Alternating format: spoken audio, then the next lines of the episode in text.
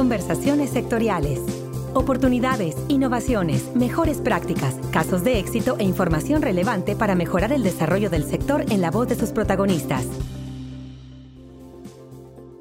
Hola, ¿qué tal? Bienvenido y bienvenida a una nueva emisión del podcast de FIRA, saludándolos con gusto como cada semana desde Morelia, Michoacán, México. Y bueno, no sé si ustedes están para saberlo, pero en el podcast sí estamos para contarlo. Este año nuestro Centro de Desarrollo Tecnológico Villadiego está cumpliendo 32 años de impulsar la labranza de conservación para el cultivo de granos, además de ser uno de los primeros centros en el país en impulsar esta tecnología junto con nuestros amigos del CIMI, con otras tecnologías también como la producción sostenible de granos. Y bueno, pues en esta ocasión vamos a comentar acerca de una tecnología diferente, una tecnología especial que se presentó la semana pasada en una pequeña demostración en el Centro de Desarrollo Tecnológico Villadiego. Se trata del embolsado de granos en bolsas gigantes, una tecnología argentina de la empresa Tama, que hoy a través de su representante, el ingeniero Alberto Mendiondo, gerente de producto de esta empresa israelí, y quien durante 16 años fue también gerente de comercio exterior de la firma argentina Hipersa y con el que pues vamos a platicar acerca de esta nueva tecnología. Así que antes que nada, Alberto, bienvenido al podcast de FINO. Muchísimas gracias por la invitación, Cecilia. Perfecto, Alberto. ¿Por qué no empieza contándonos un poquito quién es Tama, esta empresa israelí, a qué se dedica y cómo es que trae esta nueva tecnología en diferentes eh, países de América Latina y en especial pues en México? Bueno, Tama es un gigante mundial la fabricación de mallas e hilos para el atado de rollos de pasto, siendo el principal jugador del mercado mundial con más del 54% del market share de las mallas para atados de rollos y del 34% del mercado mundial de la, de la producción de hilos para atado de fardos y rollos. Y a partir del año pasado entró en una alianza estratégica con IPESA, que es el líder mundial de fabricación de cirobolsas. Sí, IPESA tiene el 50 50% del market share mundial, o sea, de la mitad de las bolsas que se producen en el mundo las, fabrica y pesa, ya que, bueno, este es un desarrollo principalmente argentino, el embolsado de los granos, eh, y PESA estuvo desde los 90 desarrollando este mercado. Bueno, ahora se juntaron dos gigantes potenciando las fortalezas de cada uno, desde el lado de IPESA en la fabricación de las bolsas y del lado de Tama en una cadena de distribución mundial, una capacidad financiera y una capacidad logística muy, muy importante y sobre todo de servicio en todo el mundo. Eh, básicamente en todos lados estamos acostumbrados a visualizar la comercialización y bueno, el acopio de granos, eh, primero a través de silos. Y esta parte de mm, almacenar el grano en bolsas, pues es, es algo que quizá no estamos muy acostumbrados de, a, ver y quizás sería muy útil saber primero en qué consiste esta tecnología. Bueno, esta tecnología principalmente el acercamiento que tiene la gente que piensa que es únicamente un sistema barato de almacenamiento que realmente lo es, pero la potencia y el dinero del uso del sistema no está en el almacenaje barato, sino en la flexibilidad logística que le otorga el uso de este sistema al productor, al acopiador y a todos los eslabones de la cadena agrícola. El principio básico es guardar granos en una atmósfera modificada. ¿Y por qué le digo una atmósfera modificada? Porque cuando uno pone un grano, que es un ser vivo, dentro de un medio hermético, como es una bolsa, al no haber acceso de oxígeno del exterior adentro de la bolsa, lo que sucede es que el grano, que es un ser vivo y respira como nosotros, consume el oxígeno disponible dentro de esa bolsa y lo transforma en dióxido de carbono, modificando la atmósfera interna, por eso hablamos de una atmósfera modificada, y lo que genera es que el grano entre en hibernación debido a que habiendo una falta de oxígeno y un alto dióxido de carbono dentro de la bolsa, una vez que el grano consume todo el oxígeno, ese grano entra en dormición, detiene su metabolismo, detiene todo consumo de energía, que es eh, la respiración, y permite una excelente vida dentro de la bolsa sin perder nada de peso durante el periodo de almacenaje. Uno cuando habla de un proceso de respiración, no estamos hablando de otra cosa que no sea una combustión. La fórmula química de una combustión es combino carbono con oxígeno y genero calor agua, en el caso de los granos, y dióxido de carbono. Entonces, si yo en cualquier método de almacenaje convencional, yo tengo oxígeno disponible, con lo cual ese proceso de respiración siempre continúa durante el periodo de almacenaje. Cuanto más cerca los granos estén de la humedad de recibo estándar, que como llamamos seco de los granos, póngale un maíz de 13,5%, 13-14%, más tiempo le va a llevar a ese maíz perder peso durante el periodo de almacenaje.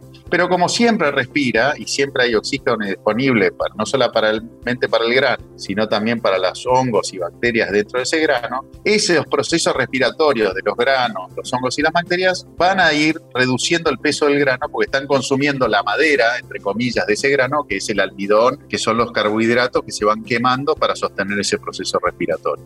En una bolsa al mes, como se intercambia la atmósfera, ese proceso respiratorio se detiene, todo queda congelado como si lo metiéramos en un freezer, no hay más costo energético para el grano y se mantiene indefinidamente el grano de esa manera.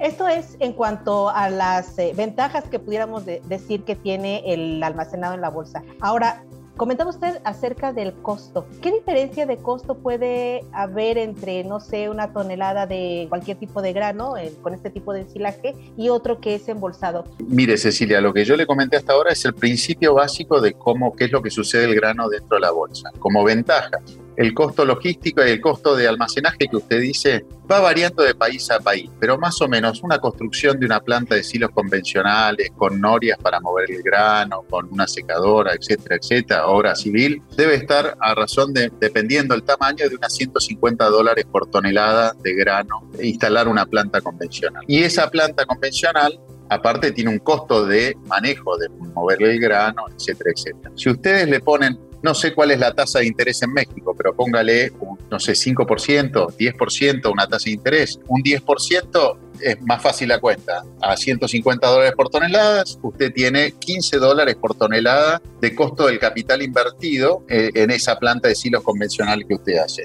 Una bolsa de plástico para almacenar ese grano tiene un costo aproximado de 2 dólares y medio por tonelada. Pero aparte, eso es evidentemente muchísimo más económico. Pero aparte hay otra, otra cosa. En la agricultura es la primera vez que es posible cosechar separando el momento de la cosecha del traslado de los granos a destino o a un lugar de almacenaje. Con una bolsa usted no necesita trasladarla, puede dejar y armar en el mismo campo que está cosechando y ponerla ahí al lado, no necesitando un camión en el momento de cosecha. Todos bien sabemos que en el momento de cosecha que se necesita trasladar los granos es una alta demanda para los camiones y no siempre están disponibles. Entonces nos encontramos que muchas veces la cosechadora está detenida esperando camiones para poder llevar ese grano al lugar de almacenaje. En el caso de las silobolsas, eso se separa por primera vez en la historia. Una embolsadora, que es una herramienta bastante económica, debe valer, no sé, 15 mil, 20 mil dólares la máquina, puede almacenar todo el grano cosechado por cinco cosechadoras haciendo maíz de 10 toneladas por hectárea instantáneamente. Tiene una capacidad de embutido de 600 toneladas hora. Con lo cual, el resultado de esto, y hablamos de una de las primeras ventajas más allá del costo de almacenaje, es la cosechadora nunca se detiene. Por ahí en el maíz no es tan grave, pero en otros granos es más importante tener menos tiempo el cultivo expuesto a una tormenta en el momento de cosecha o lluvias o lo que pudiera suceder, implica menos pérdidas de cosecha, porque el cultivo no está expuesto a las inclemencias del tiempo. Mm. Por otro lado, yo al no tener que trasladar el grano en el momento de la cosecha, yo puedo almacenar en el campo y después del tiempo de cosecha contratar un traslado, una logística de ese grano a destino mucho más económica, porque los camiones están liberados, no están ocupados todos al 100% con la cosecha, con lo cual seguramente yo voy a conseguir una tarifa más barata de flete para entregar ese grano a destino. Por otro lado, tenemos eh, una segregación muy importante del grano. Cuando uno entrega un grano o un elevador, uno pierde la identidad física del grano porque ese grano se mezcla con el grano de varios productores. En cambio, acá en una bolsa yo puedo segregar de a 30 a 50 toneladas. Yo puedo cortar la bolsa y tener la segregación absoluta del grano si yo quisiera de saberlo. Y aparte, el productor, por tener esa identidad del grano, tener la posición física del grano, en vez de tener una posición en un elevador que te dice, sí, tenés tantas toneladas de maíz, pero la calidad de ese grano es media difusa, él puede hacer la calidad de su grano se puede sacar una muestra de dentro de la bolsa sin ningún inconveniente, se puede hacer un, análisis de ese grano y el productor puede ir a vender a un molino harinero, por ejemplo, su grano sabiendo la calidad exacta que tiene y sin tener que estar corriendo en el momento de la cosecha a ver qué calidad le miden en el grano cuando está entregando. Lo cual le entra a dar una posibilidad de negocios y de comercializaciones altísima para el productor.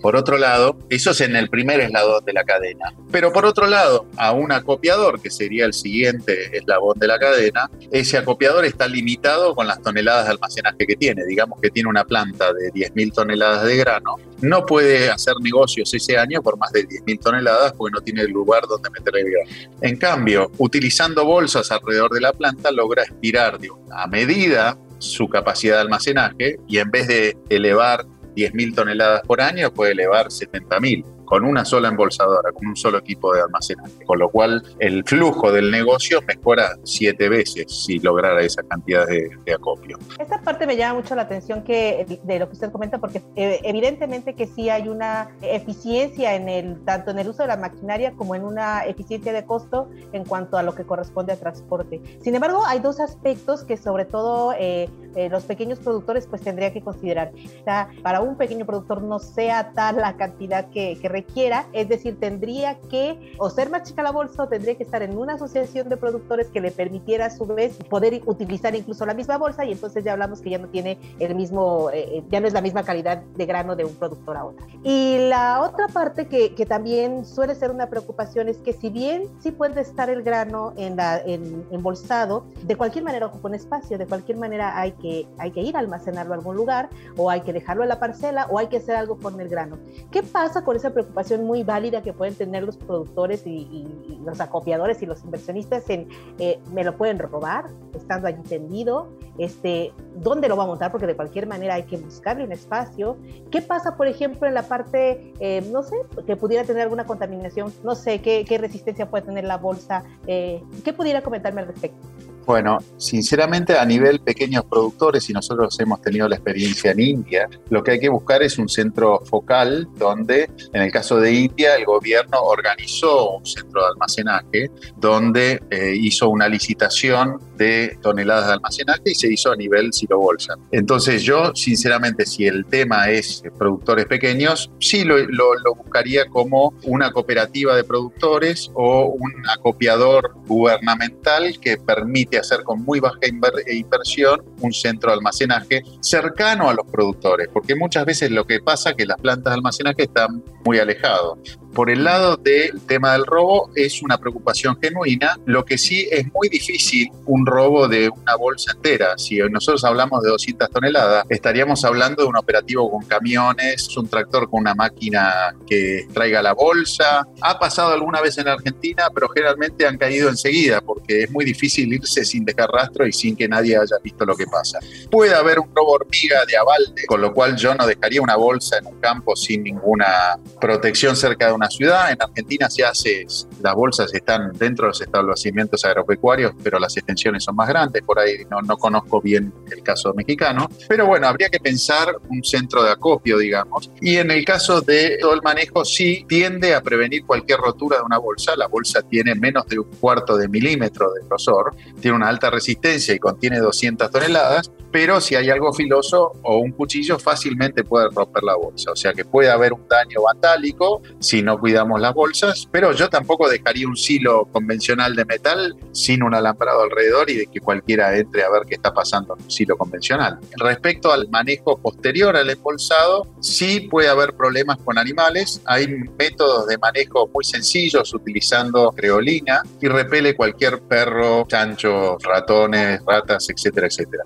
Ok, para terminar, quizá eh, que nos pudiera comentar eh, cuáles son las experiencias que ha tenido de esta tecnología en México, si ya la han estado aplicando en México, si es nueva, está introduciéndose apenas a México, y bueno, qué expectativas tendrían de poder entrar eh, con mayor amplitud al mercado mexicano.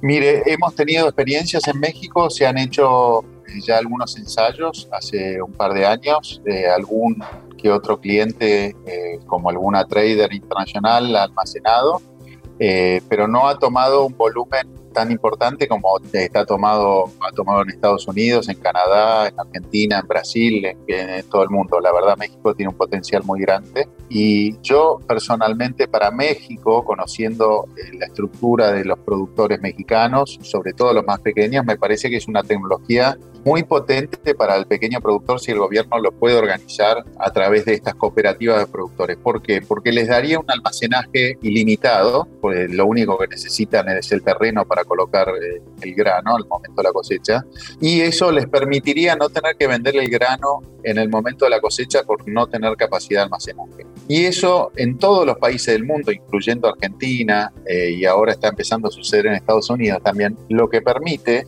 es que generalmente antes había una marcada caída en el precio del grano al momento de cosecha. Ahora, como no hay necesidad de entregarlo en el momento de la cosecha, esa curva de precio que antes caía mucho y tenía un pico de mínima al momento de la cosecha, se ha aplanado muchísimo en todos estos países y yo creo que eso en México se podría reproducir muy fácilmente. Y el gobierno posiblemente para acentuar ese efecto podría financiar los granos almacenados dentro de las bolsas, no obligando al productor a vender en el momento de cosecha, con lo cual habría una mejora de precio de venta del parte del productor muy, muy alta, y estamos hablando de mucho más dinero de lo que puedo decir los dos dólares y medio el costo del plástico que veníamos hablando. Si uno empieza a sumar el menor costo de logística, las menores pérdidas de cosecha, un mejor precio de venta por no, no tener obligación de vender o a un menor y deprimido, eso da una cantidad de dinero que terminaría yendo al productor que es enorme por la posibilidad de tener un almacenaje seguro en el momento de cosecha. Bueno, pues nos has dado, Alberto, un panorama muy completo respecto al uso de esta tecnología, que en el caso de FIRA además estaremos validando a través del Centro de Desarrollo Tecnológico y eh, revisando su aplicabilidad y en su caso su replicabilidad para productores y empresas en el país.